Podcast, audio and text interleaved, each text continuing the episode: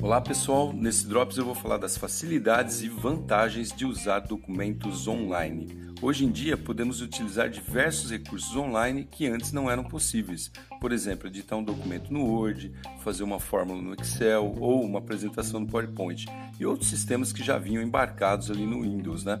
Elenquei aqui três pontos positivos para que você comece a cultivar esse hábito. Primeiro, é que você não precisa instalar programa nenhum, nem mesmo pagar por eles no seu computador. Lembra do pacote Office? Hoje em dia eles já estão começando a cobrar aqueles que são piratas ou vencidos. Para quem não conhece, o próprio Google disponibiliza recursos bem semelhantes e às vezes até melhores que os pagos. É o caso do Google Docs e Google Planilhas. Esse daí é muito legal e funciona muito bem. Segundo, você não precisa ficar salvando o arquivo toda hora e nem se preocupar se der algum pau ali no HD do seu PC, pois tudo vai estar guardadinho na nuvem.